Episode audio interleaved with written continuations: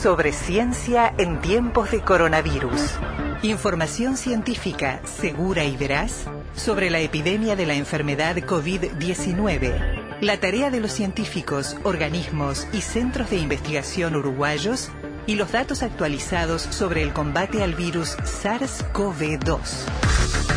Sobre ciencia y las radios públicas de Uruguay, difundiendo la ciencia y el conocimiento en la emergencia.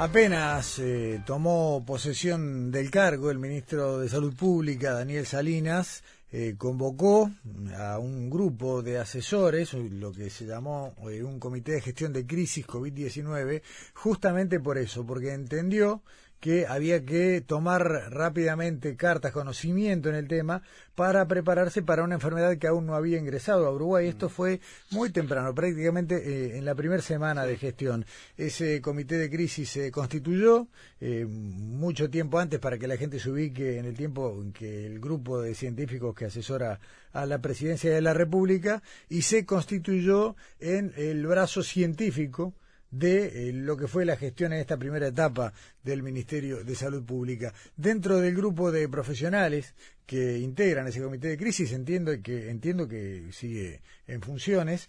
Eh, no, con quien elegimos conversar hoy es el doctor Julio Viñolo, quien es epidemiólogo, es director de la Cátedra de Medicina Familiar y Comunitaria de Facultad de Medicina de Universidad de la República y también integra la directiva del Colegio Médico del Uruguay. Doctor Viñolo, ¿cómo le va? Buenas noches. Buenas noches. Un saludo para toda la audiencia. Muchas gracias por, por estos minutos. Eh, doctor, eh, a partir de la conformación del GACH, eh, el equipo de ustedes, de alguna manera, bueno, dejó de tener cierta visibilidad pública, pero entiendo que siguen trabajando codo a codo con el ministro, ¿no? Sí, sí, seguimos. El, comité de crisis del ministerio sigue trabajando. Correcto. Correcto. Eh, a ver, eh, el mapa de aquellos primeros días a hoy ha cambiado mucho. El peso de la epidemia dibujó primero los departamentos del sur, la zona costera, fundamentalmente eh, la faja costera de Montevideo y Canelones. Con el tiempo se fue corriendo y hoy el mapa nos muestra mucha más preocupación en el norte, fundamentalmente en Rivera o en la frontera con Brasil, y cierto alivio en Montevideo. ¿Es la lectura que están, están haciendo ustedes hoy? Exactamente, era un poco también lo esperable, ¿no? Porque en la, en la medida que hubiese, este, que fuesen subiendo los casos en la frontera del lado brasilero, este, fundamentalmente en la frontera con Brasil, y además que este, en alguna medida los departamentos del norte son los departamentos más vulnerables.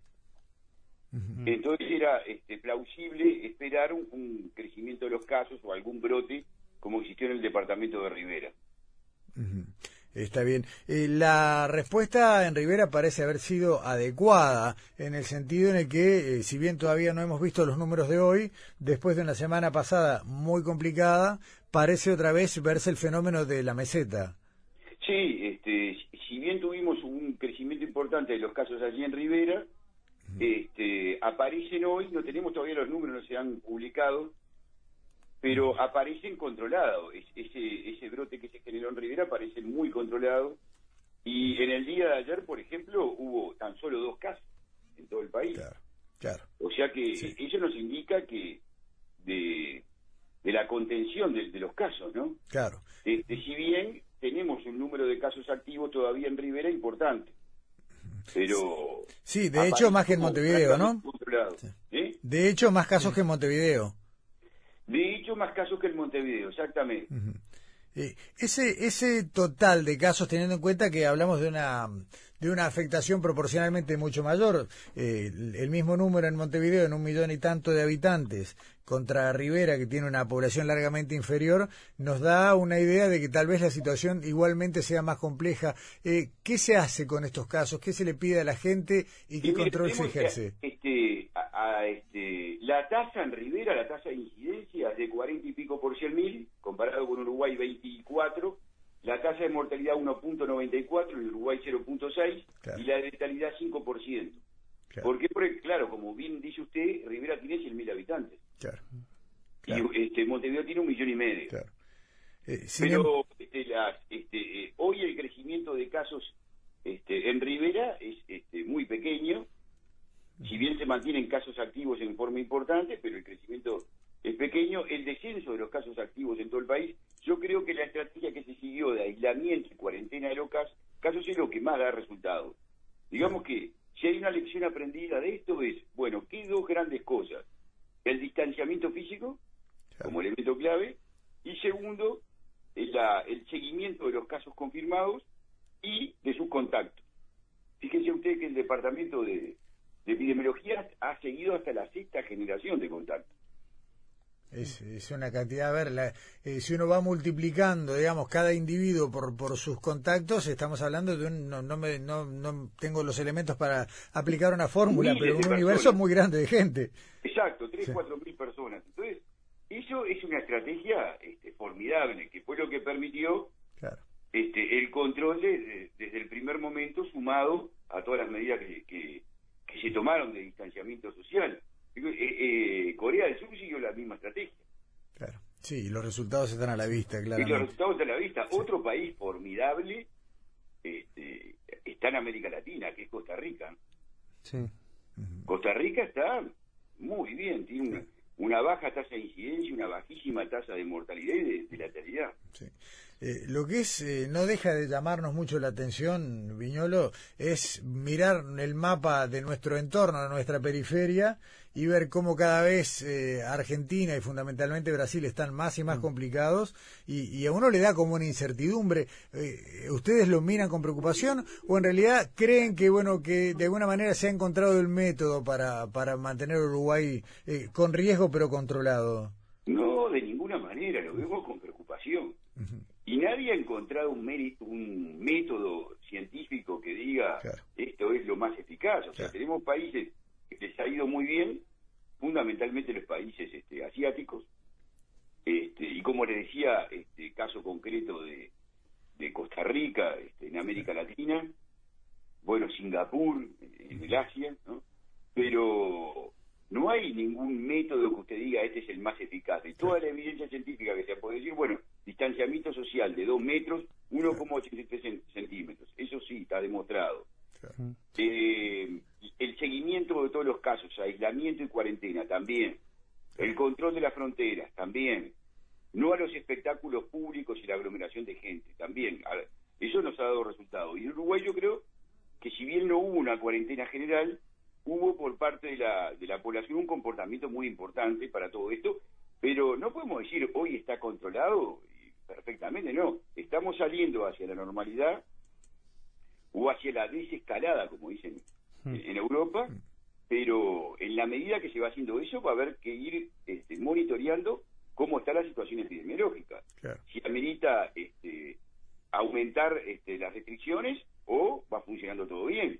Piense usted en Rivera cuando aparecieron los casos por esas reuniones fundamentalmente. Ahí este, las clases que iban a comenzar no comenzaron. O sea, que esto qué quiere decir? Es un seguimiento día a día, es, es, es, el gran aprendizaje que se ha hecho en todo el mundo, o sea, que no hay una verdad revelada que usted diga, bueno, aplico este método científico y esto funcionó perfecto. Hay una cantidad, multitud de variables este, que juegan en todo esto, y que cada país tiene sus características.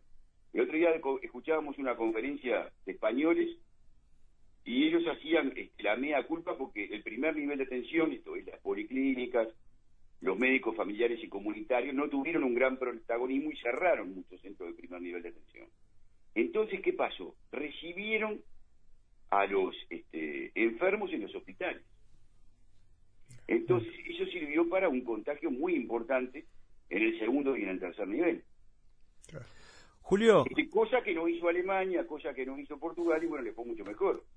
Y no hubo un seguimiento tampoco de los casos en España.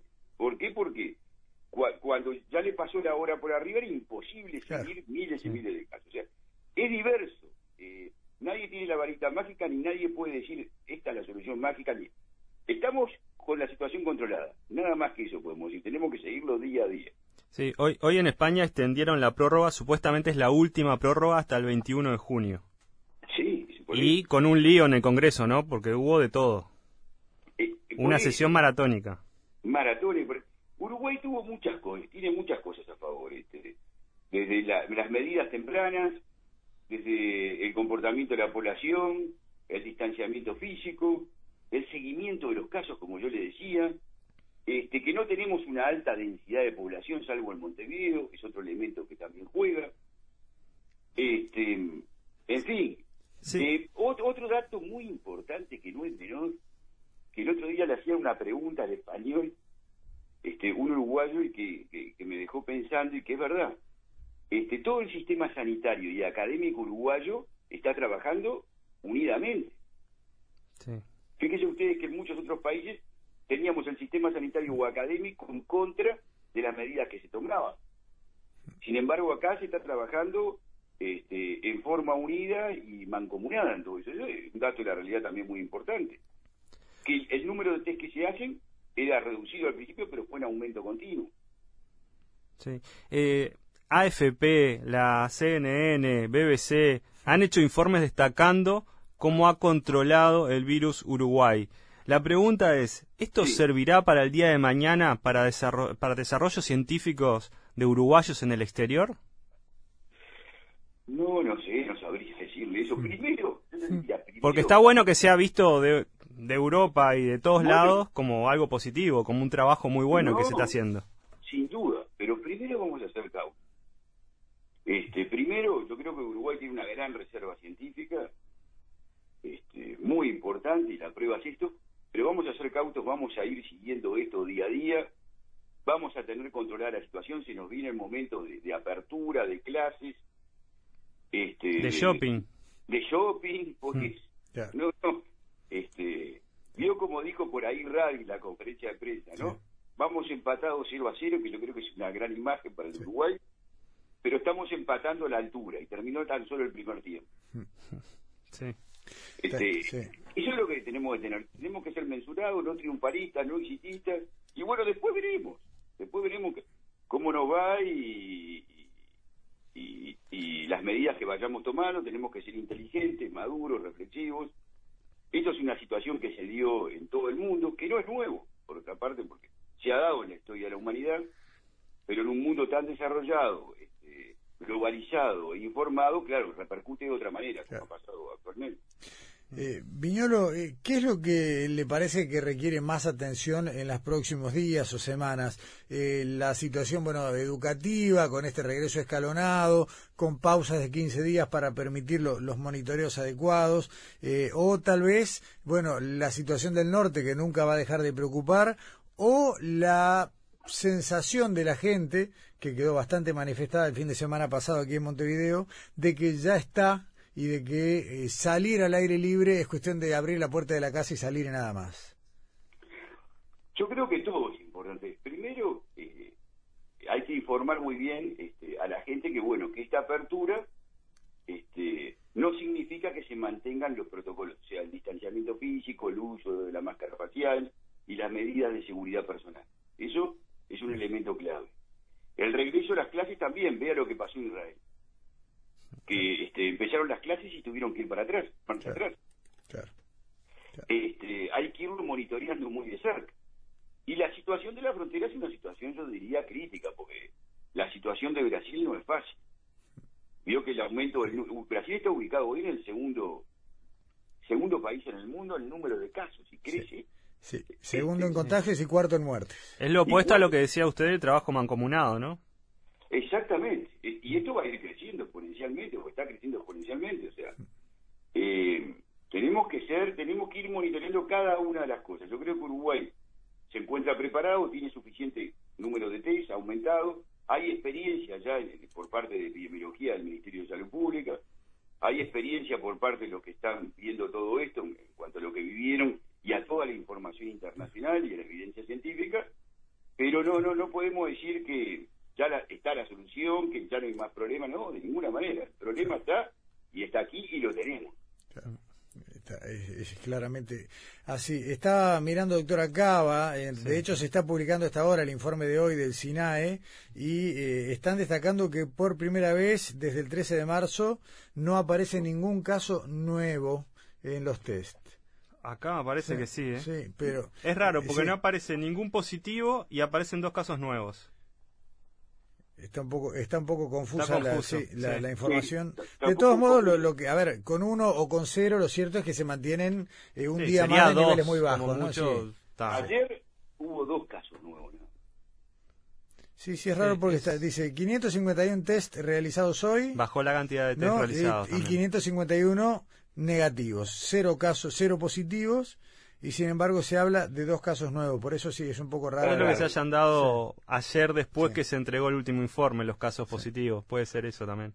Sí, Y, lo cierto es que Rivera tiene tres casos menos que ayer, de 48 bajó a 45 y Montevideo de 47 a 44 también tres casos activos. Yo lo que creo que lo importante es la situación de los casos activos y mira la curva está bajando.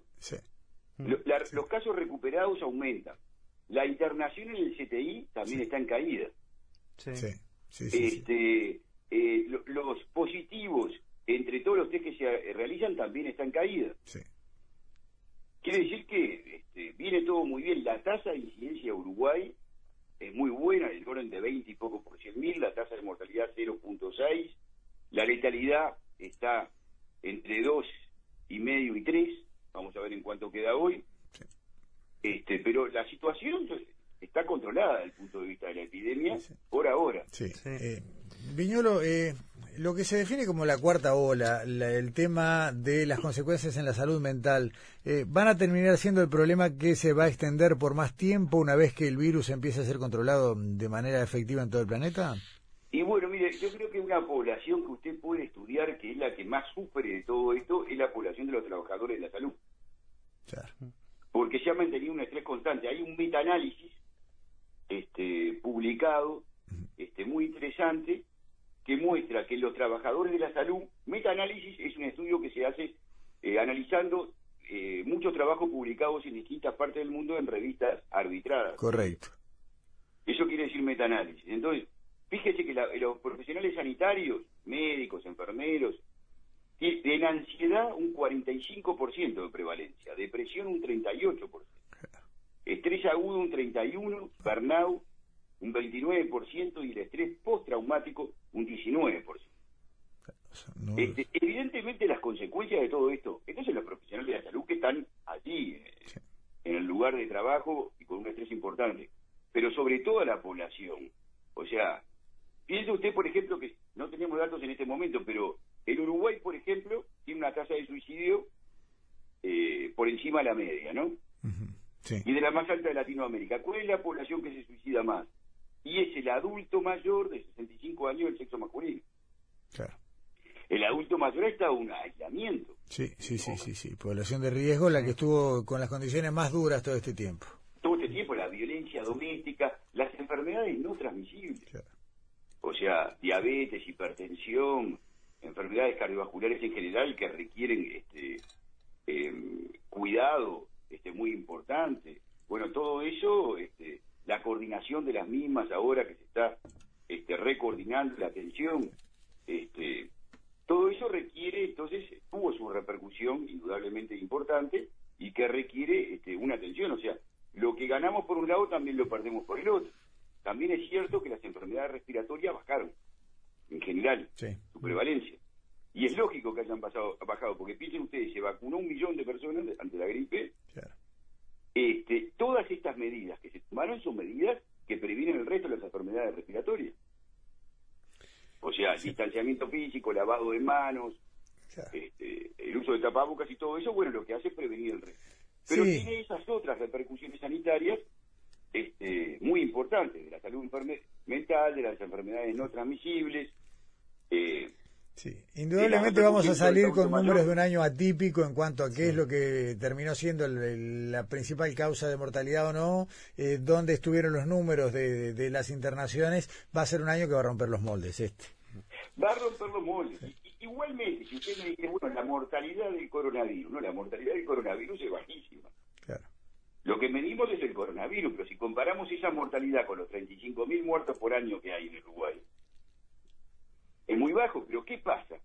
Cuando eh, la, humanidad fue evolucionando, lo que se llama la transición demográfica, se fue envejeciendo la población, eso es transición demográfica, que se acompaña de la transición epidemiológica, que pasó de las enfermedades transmisibles, infecciosas, a las no transmisibles, esto es, cardiovasculares, cáncer, accidentes. Y ahí se envejeció toda la población del planeta. Pero ¿qué pasa? Aparecen estas enfermedades transmisibles, que se llaman emergentes, ¿por qué? Porque son enfermedades nuevas, o reemergentes, que si bien no tienen una altísima tasa de mortalidad, alguna sí de letalidad, ¿cuál es la diferencia entre mortalidad y letalidad? Que mortalidad es el número de muertos sobre la población. Eso es bajo. Letalidad es el número de muertos sobre el número de enfermos. Y ahí cambia todo. Ahí cambia todo. En este caso, depende del país, depende de la situación, anda una media mundial de 5 o 6%, eh, pero en el Uruguay está entre 2 y 3, en algunos países, en Costa Rica está en 1%. Y, por ejemplo, otra, otra pandemia que hubo, el MERS, COVID, tuvo del 30%. Bueno, estas enfermedades emergentes, entre las cuales estuvo el SIDA, son las que ponen en colapso el sistema sanitario. ¿Por qué? Porque aparecen como enfermedades nuevas, no estaban en el escenario y rebasan la capacidad instalada del sistema sanitario y provocan todo una crisis sanitaria, económica y social.